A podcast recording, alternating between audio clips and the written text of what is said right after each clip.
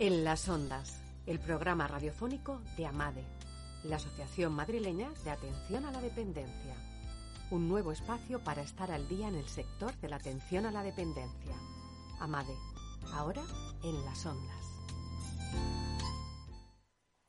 Buenas tardes, les saluda quien les habla, Sonia Villarroel, un jueves más desde este espacio radiofónico en las ondas, el programa de AMADE, la Asociación Madrileña de Atención a la Dependencia. Ya saben que nos encontramos todos los jueves de 5 a 5 y media en la frecuencia modulada del LGN Radio. Saben también que si no nos pueden escuchar en este momento, se pueden descargar todos nuestros podcasts desde la página web de la emisora www.lgnradio.com en Spotify y en la página web de Amade www.amade.es para estar al día en el sector de la dependencia. Y si hablamos de estar al día, les tenemos que comentar la presentación que tuvo lugar el viernes pasado, viernes día 8, en el Senado de Madrid. La Unión Democrática de Pensionistas y Jubilados de España, UDP, CEOMA y ONCE presentaron la plataforma de mayores y pensionistas en el Senado en un acto celebrado en la Sala Europa. Dicho acto fue presidido por el senador del Grupo Popular, Juan José Imbroda, en su condición de senador mayor de mayor edad del Senado. Durante dicha jornada, Ángel Rodríguez Castedo y Manuela Carrión Fernández Pacheco, presidente y vicepresidenta, respectivamente, de la PMP, expusieron las principales prioridades y demandas de la plataforma en materia de pensiones, sanidad, coordinación sociosanitaria, cuidados y dependencia, envejecimiento activo y saludable, protección jurídica de las pensiones mayores, la soledad no deseada y la agenda de la Unión Europea y de los organismos internacionales. Hablando de las principales demandas de la nueva plataforma, Ángel Rodríguez Castedo señaló que el edadismo y la gerontofobia son una realidad. Debemos estar muy alerta sobre la no discriminación por edad y realizar campañas de concienciación sobre los derechos de las personas mayores.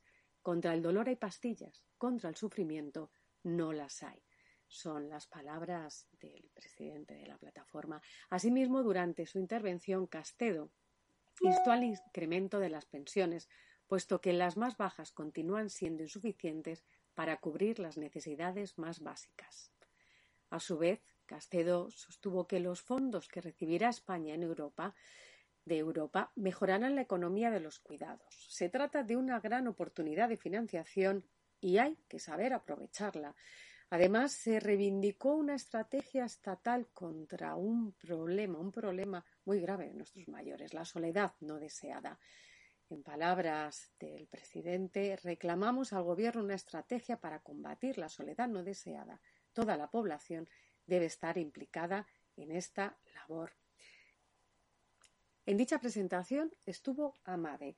Estuvimos en el Congreso, Pilar Ramos estuvo allí como presidenta de AMADE y estuvo también Inmaculada Cerejido, directora general de AMADE. Desde aquí les deseamos a la nueva plataforma todo lo mejor que consigan, todas las propuestas, el mejor de los trabajos y le damos nuestra enhorabuena por esta reciente formación y presentación en el Senado.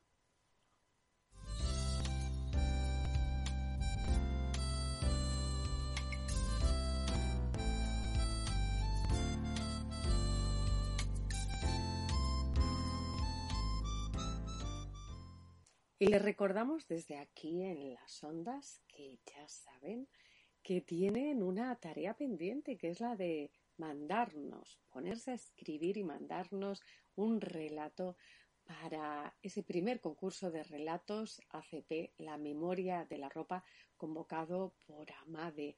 Ya saben que este certamen de relatos está basado en la historia de nuestros mayores contada a través de sus prendas.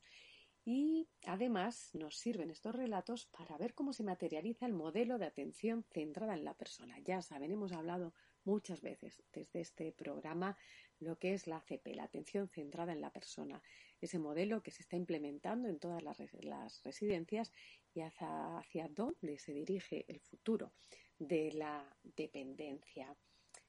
La ropa acompaña cada día, vive pegada a sus protagonistas sintiendo lo que ellos sienten. Por eso, invitamos desde Amade a escribir un relato sobre el día a día en un centro residencial visto a través de estas prendas de ropa, unos protagonistas diferentes para estos relatos.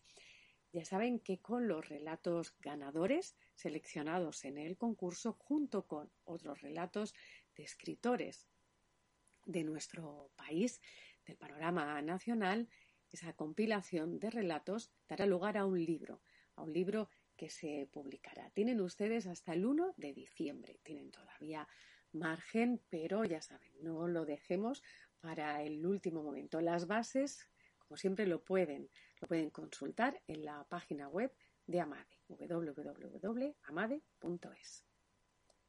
En las ondas, el programa radiofónico de Amade, la Asociación Madrileña de Atención a la Dependencia.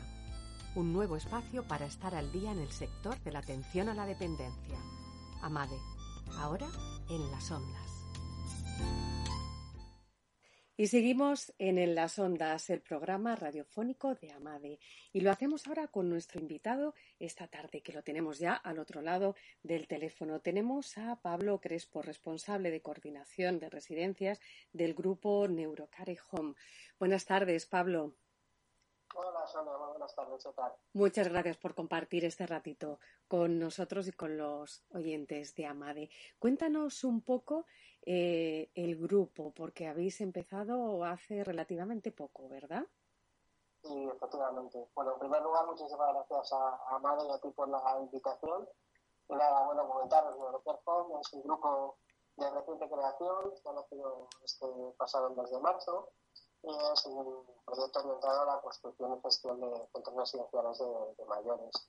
Eh, los socios de, nuestro grupo tienen más de 25 años de, experiencia en el sector y bueno, tenemos unos valores basados en, la calidad, tanto en la atención personalizada como en las propias labores que tenemos de, administración y gestión de los, centros. Es un modelo basado en la experiencia, todas nuestras acciones giran en torno a las personas, a su satisfacción y bienestar. Y también un pilar fundamental es, orientarlo a, las familias, a, sus allegados y el entorno, que son básicos, entendemos, para que la atención pueda ser plena en todos los casos.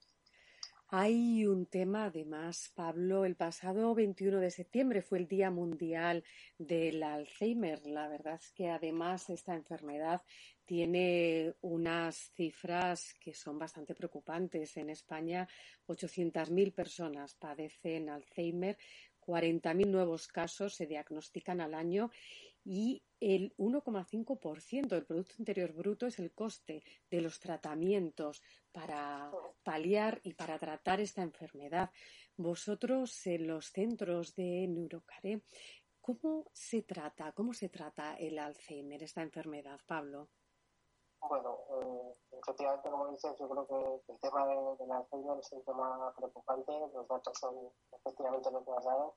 También te añadiría que, que un 80% estiman los, los expertos que un 80% de los casos en las formas más leves están ni siquiera sin, sin diagnosticar, o sea que bueno, es algo preocupante y que tenemos que prestar mucha atención.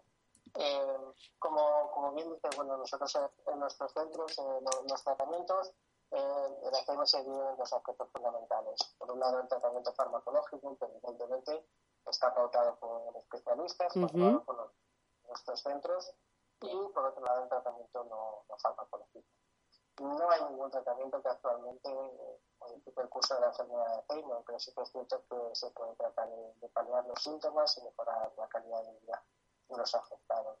Creemos que todo influye en este sentido, eh, poner de espacios amplios adaptados para las percepciones en cuanto al mobiliario, la luz, el ambiente, el ruido que, que llegan las salas, hasta los tratamientos en sí, entendemos que tanto los farmacológicos como los no farmacológicos deben ser complementarios. en, en, los centros de Home, los tratamientos que aplicamos pues van encaminados a ralentizar el desarrollo cognitivo y funcional en la vida cotidiana de, estos enfermos de Alzheimer o otras demencias. Son tratamientos que favorecen la calidad de vida, que pueden ayudar a controlar las posibles alteraciones conductuales que sufren y de forma secundaria entendemos que colaboran también en reducir la, ansiedad de, las familias o de los cuidadores en caso de que, el propio familiar no siga siendo, como es el caso de los pacientes que atendemos en los centros de día. Eh, algunos de los tratamientos que nosotros ponemos en práctica son técnicas de, estimulación cognitiva, eh, la reminiscencia, la orientación a la realidad. También trabajamos con, nuevas tecnologías, donde los, los, usuarios utilizan tablets o pizarras táctiles para hacer ejercicios, eh, juegos con tipo de cartas, papchinis, uh que nos gustan y que, han hecho anteriormente arteterapia, laboterapia, bastantes eh, cosas en relación a, la estimulación colectiva. También hacemos una parte de mantenimiento de, la funcionalidad, de psicomotricidad, hacemos deportes adaptados para ellos, tanto en exteriores como en el interior, entrenamiento de las, actividades de la vida diaria y por último también pues, técnicas encaminadas a controlar esas alteraciones conductuales, a controlarlas o reducirlas en el caso que se pueda pues a través de la psicoterapia, la terapia con animales o la estimulación sensorial en las salas de bueno, Pablo, estamos viendo que es un abanico muy amplio de, actividades y de terapias las que estáis aplicando para, para, para combatir esta enfermedad.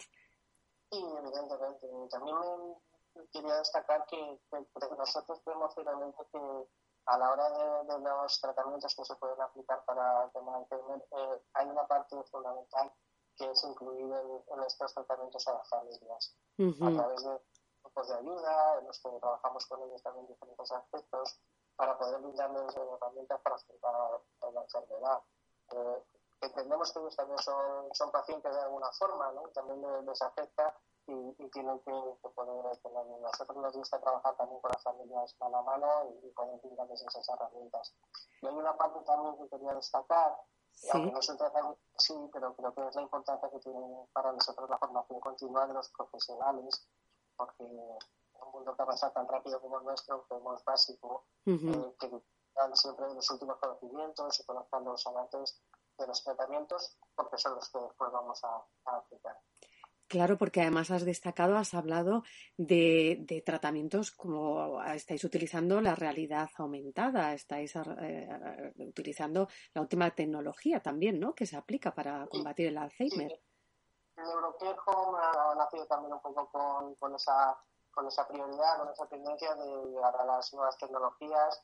Eh, trabajamos, como te digo, con, temas de robots, trabajamos con pizarras digitales en las que se puede generar esa realidad aumentada eh, y, hacemos, estamos intentando contactar pues, con, diferentes operadores que nos puedan eh, ir introduciendo también nuevas, un montón de nuevas aplicaciones que se están, se están desarrollando actualmente para ir implantándolas poco a poco en los, en los centros. Habla señalado antes el tema de las familias. Qué importante es cuando llega esta enfermedad a un familiar nuestro que muchas veces desconcierta mucho, ¿no? Porque no se sabe muy bien, ¿no? Cómo, cómo uno debe asimilarla o cómo se debe comportar uno con, con este familiar nuestro, ¿verdad? Entonces es, muy importante que nos den esas pautas.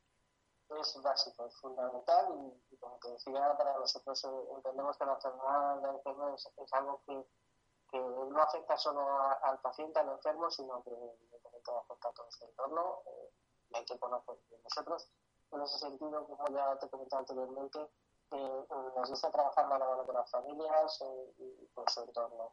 no, no tenemos una atención plena sin contar con, con, con, ese entorno de los usuarios, con sus amigos, sus conocidos, su familia y, entendemos que los intereses que tienen ellos son los mismos que, los que tenemos en los profesionales del centro, uh es dar de calidad. Nos gusta trabajar eh, con las familias que, que, participen en las actividades, que han tomado decisiones en el propio centro.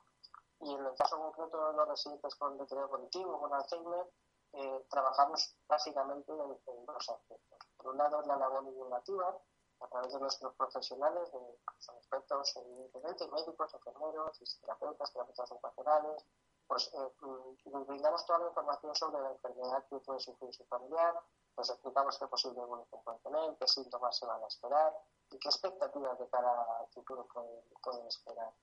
También nos gusta brindarles herramientas sobre cómo atender a, a, a residentes ellos mismos, temas básicos como la alimentación, la marcha, eh, cuando tienen alteraciones de conducta, pues cómo se, se pueden afrontar y eso lo hacemos a través de grupos de ayuda. Y luego, por otra parte, ahí hacemos un acompañamiento en el centro. Tratamos que las chicas se impliquen al máximo con, con, nuestros equipos en todas las actividades que desarrollamos.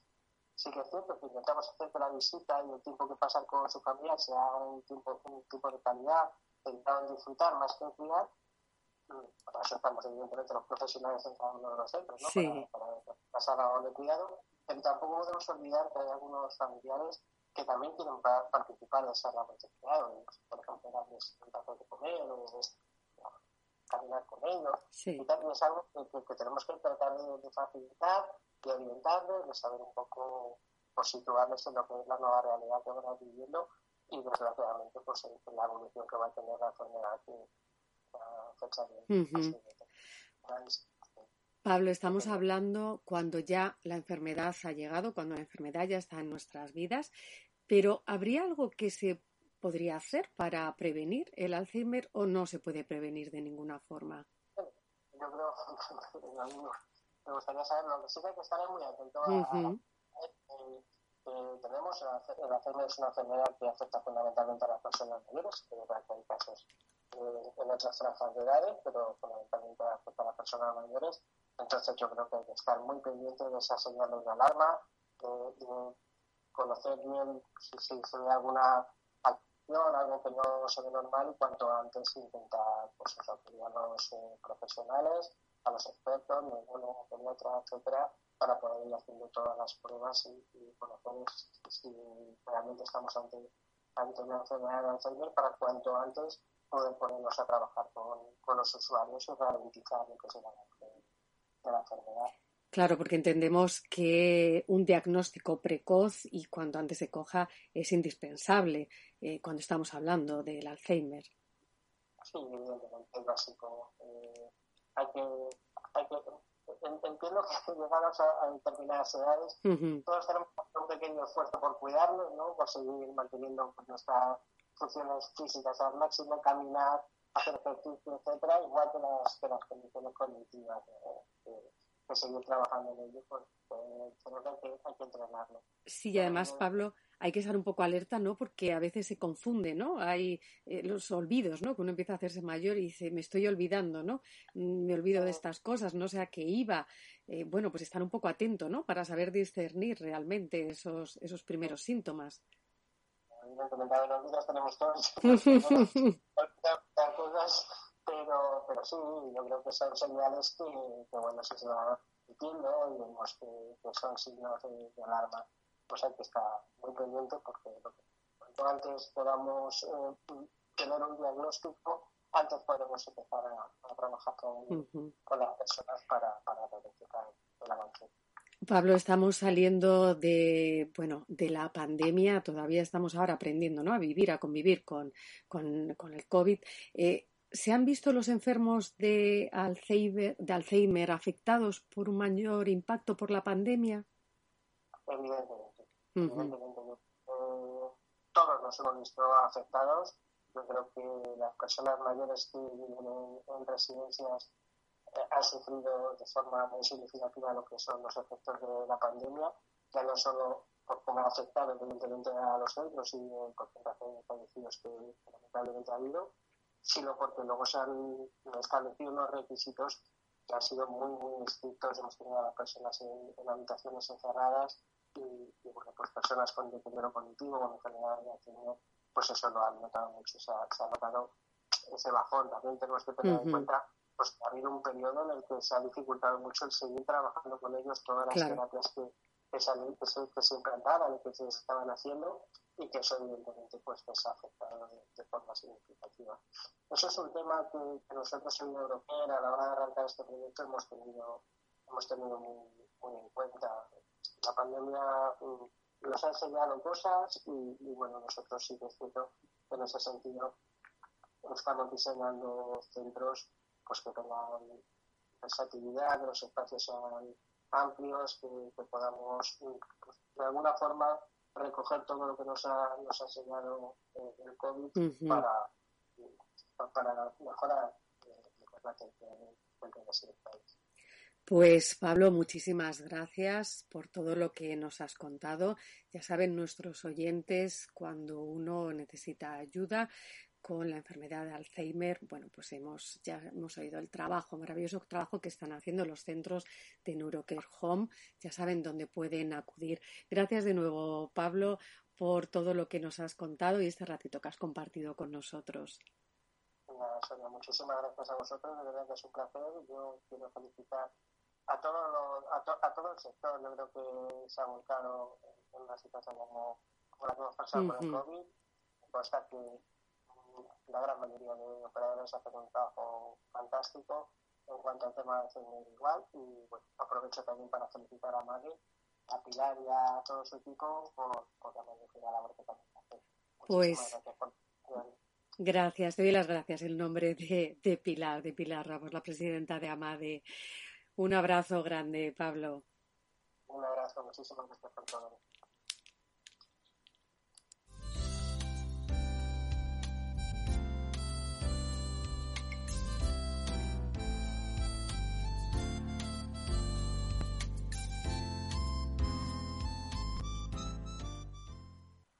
Y hasta aquí un jueves más, el programa radiofónico en las ondas el programa de Amade para estar al día en el sector de la dependencia.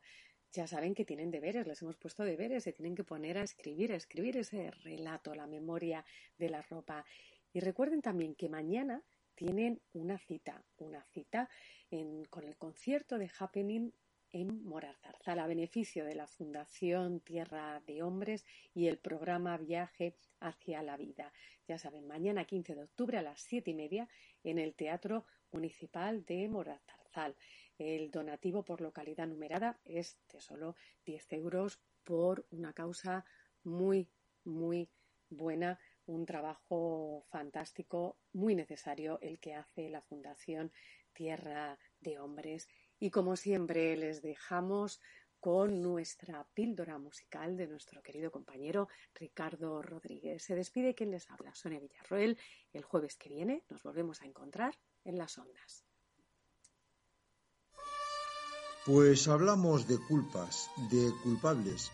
Hablando de culpas y de culpables, llego a la conclusión de que muchas veces las cosas tienen su telengue y acabas descubriendo lo que se denomina hallazgo, algo inesperado, no buscado musicalmente hablando. Pensaba yo referirme a la culpa, a las culpas, a los culpables, a cuando sucede algo por eso que se da en llamar culpable de algo o de alguien. Y resulta que me encuentro con que a uno o a una le han hecho lo que parece ser una jugarreta, algo decepcionante, vaya, y el aludido o la aludida le suelta a la contraparte, échame a mí la culpa de lo que pase. Toma ya, vamos, que la afectación se resuelve con un nada nada. Usted perdone, la culpa es mía. En fin, ahí estaba yo a vueltas con la culpa y con los culpables y con el pensamiento puesto en el que a pesar de que me lo quedo yo y de que lleno estoy de razones para despreciarte, te deseo que seas feliz aunque sea allá en el otro mundo, cuando empiezo a preparar el tema musical que les ofrecemos hoy y, oh, sorpresa, resulta que eso de la culpa y los deseos de felicidad a pesar de todo, expresado en forma de canción, se remonta ni más ni menos que hasta el año 1957 y en la modalidad de una ranchera, precisamente la que están ustedes escuchando de fondo compuesta por el autor mexicano José Ángel Espinoza Ferrusquilla, en el año 1957, el tema Échame a mí la culpa fue interpretado por la cantante Amalia Mendoza, la Taricuri, en el año 1958. Pero a la que este servidor pretendía referirse era la popularizada por Albert Hammond, allá por el año 1976 y recuperada después por el grupo español Los Secretos.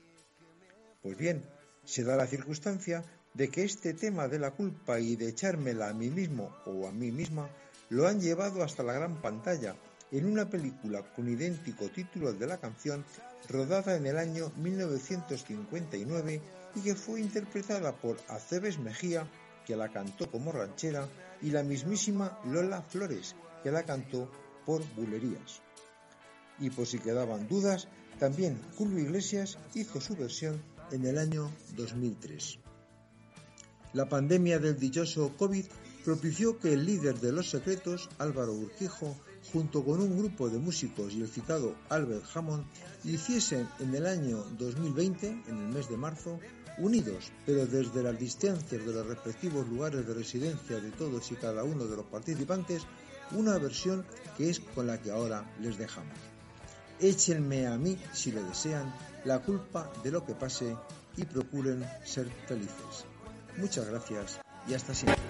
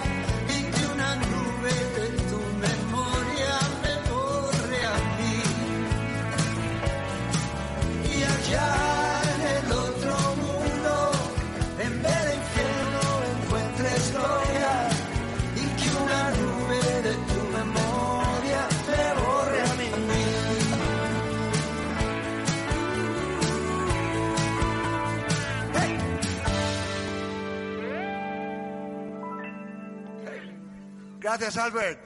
Nos Gracias vemos pronto. Que, pase todo esto rapidísimo. Un abrazo mundo, fuerte a Los Ángeles. Todo el mundo. Y quedarse en casa. ¿Ok? Chao, un beso.